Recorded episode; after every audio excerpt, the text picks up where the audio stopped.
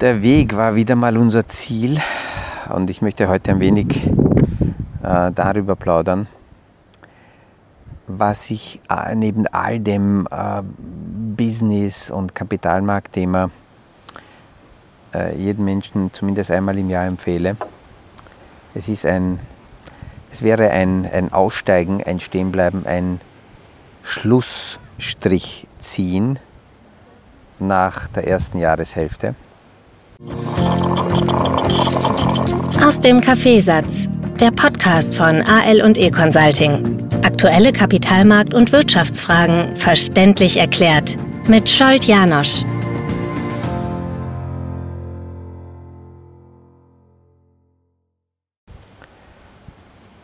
Vor einigen Tagen ist die erste Jahreshälfte 2023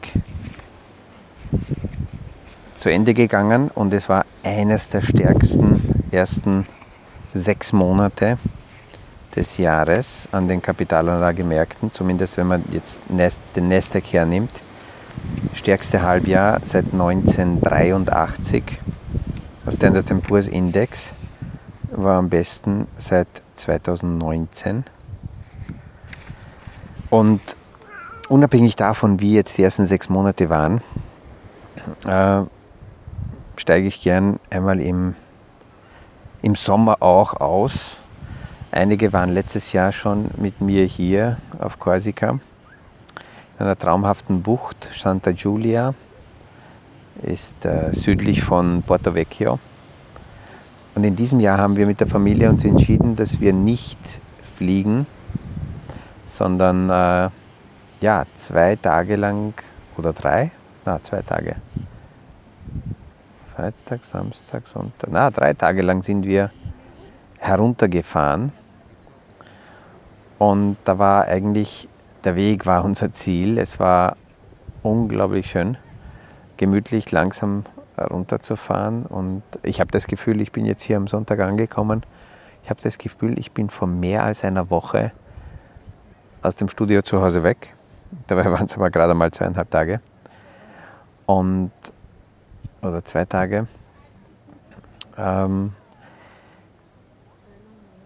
die Stimmung hier ist, ist, ist ganz anders, es ist eine ganz andere Wellenlänge, es tut auch gut und es dauert immer kürzer und kürzer, wenn ich hier ankomme, dass ich mich äh, fallen lassen kann. In diesem Jahr noch extremer, weil wir eben langsam uns durchgearbeitet haben, schon auf dem Schiff war die Stimmung äh, unglaublich gut.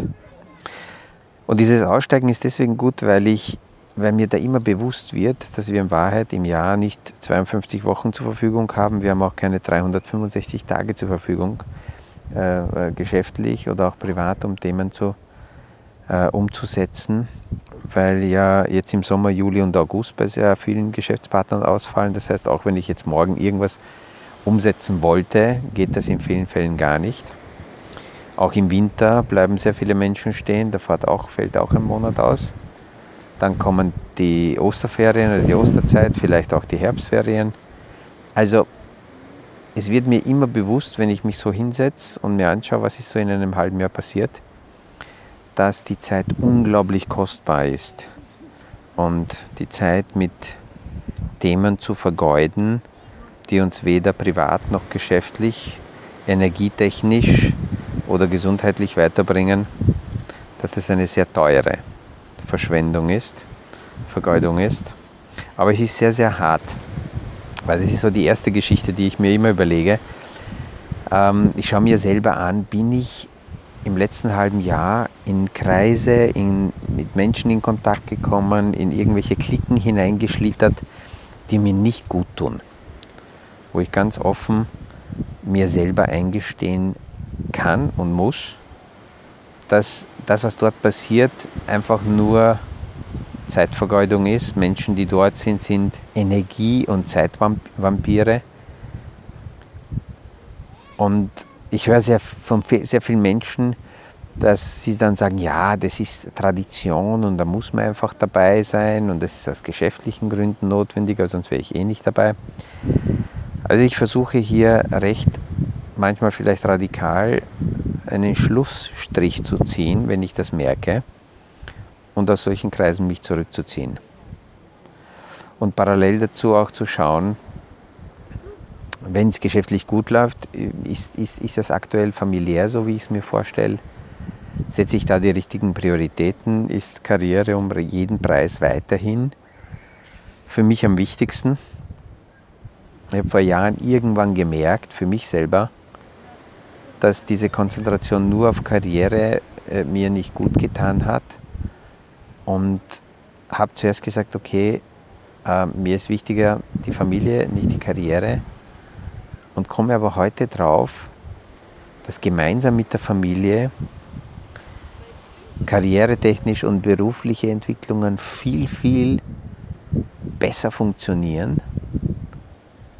Die meisten lernen das nur nie und in vielen Köpfen ist es so drinnen, entweder Familie oder Karriere. Und ich sehe das heute ganz anders und versuche das den Jungen auch mitzugeben. Es ist sowohl als auch möglich und mit der richtigen, mit dem richtigen Umfeld und mit der Familie gemeinsam die Themen aufzuarbeiten. Das ist nicht eins und eins, zwei, sondern ich, ich habe das Gefühl, das wird eins und eins ist drei, vier oder fünf. Ähm, auch jetzt mit den Kindern habe ich unterwegs äh, runter nach Korsika sehr, sehr interessante Gespräche gehabt. Wir werden sicher in den nächsten Tagen ein paar Podcasts sogar gemeinsam aufnehmen. Und ähm, äh, ja, Themen im Podcast so ein bisschen diskutieren, weil sehr gute Fragestellungen sowohl von Leon als auch von Anna daherkommen. Äh, Fragestellungen, die die Wirtschaft und äh, ja, so die allgemeinen Entwicklungen betreffen. Ähm, vor einigen Tagen, das geht mir nicht aus dem Kopf, vor einigen Tagen habe ich mit jemandem gesprochen, der mir so seufzend gesagt hat, ja, er nimmt sich jetzt äh, nochmal die Zeit in diesem Jahr, um mit seinen Kindern die zwei Monate zu verbringen, weil ähm, in ein paar Jahren werden sie sowieso ihre eigenen Wege gehen und dann wird er nicht mehr wichtig sein. Und ich habe irgendwie nicht widerstehen können. Ich habe ihn gefragt, ob ihm das wirklich Spaß macht. Er hat gesagt, naja, wir werden zusammen sein, ich werde da ein bisschen arbeiten, die werden spielen, und, aber, aber auf jeden Fall fahre ich nicht ins Büro. Er hat gesagt, na, noch einmal die Frage, macht es dir wirklich Spaß, Zeit mit den Kindern zu verbringen, mit der Familie? Und dann war die nächste Antwort, naja, man macht das halt einfach, solange sie klein sind, gehört das ja dazu. Und da ähm, habe ich nochmal nachgehakt und habe gesagt, naja, nochmal, äh, machst du es nur, weil es halt üblich ist? Oder, oder gibt dir das auch was? Und dann hat er gesagt, naja, klar mache ich es, weil, weil ansonsten haben wir gar keine Zeit gemeinsam. Und ich habe das Gespräch dann dort irgendwie mit diesen Fragestellungen abgebrochen, weil das für mich sehr unbefriedigend ist. Das ist eine ganz andere Sichtweise als meine. Ähm, ich höre ich hör das sehr, sehr oft bei irgendwelchen Veranstaltungen, äh, dass die Leute sagen, ja, äh, du bist zu selten da, Schuld, oder du gehst zu früh, äh, lass dich mal fallen, bleib hier bei uns. Und in vielen Fällen provoziere ich dann die, die Runde nicht und äh, gehe sang- und klanglos, aber wenn dann jemand sehr stark mich in die Enge drückt, dann sage ich schon mal leider manchmal, dass halt meine Prioritäten andere sind, dass ich mich wohler fühle, wenn ich ähm, die Zeit bei der Familie verbringe und mit, mit, mit, mit äh, den Kindern oder mit meiner Frau Themen diskutiere. Und das ist halt meine Prioritätssetzung. Und in, bei diesen Halbjahresgedanken, entweder im Sommer oder im Winter, steht das meist an vorderster Stelle. Seitdem ich persönlich für mich draufgekommen bin, dass nicht Karriere und Geschäft oder Familie, sondern gemeinsam mit der Familie die geschäftlichen Themen ähm, anzugreifen und, und auch gemeinsam zu besprechen, ganz wichtig ist. Was mir hilft, ist, so wie jetzt, meine Gedanken in den nächsten Tagen hier, speziell die Fehlschläge, die Rückschläge des ersten halben Jahres mit der Familie zu besprechen. Ich glaube, dass ich damit auch den Kindern etwas mitgebe, dass sie merken, auch beim Papa passieren Dinge, die nicht perfekt sind und er hat was geplant und es ist dann nicht so gekommen. Und ich äh, bespreche dann mit ihnen, was, was ich für mich daraus lerne und was ich anders mache. Im Wissen, dass das dann wieder in einem halben Jahr wahrscheinlich nicht perfekt sein wird und äh, keine Punktlandung, aber eben genau dieses peu à peu äh, weitergehen. Und äh, die Fehler, die Rückschläge interessieren mich me meist bei diesen Halbjahresgedanken äh, stärker, um, um für mich zu schauen, was ich daraus lernen kann. Und wenn ich mich mit Fachleuten umgebe in bestimmten Themenbereichen, mit Beratern, dann äh, schaue ich, dass wir irgendwann in, ein, in eine Gesprächssituation kommen, wo wir über ihre Rückschläge und Fehler reden können und, und ich neugierig bin, was sie daraus gelernt haben, was sie geändert haben.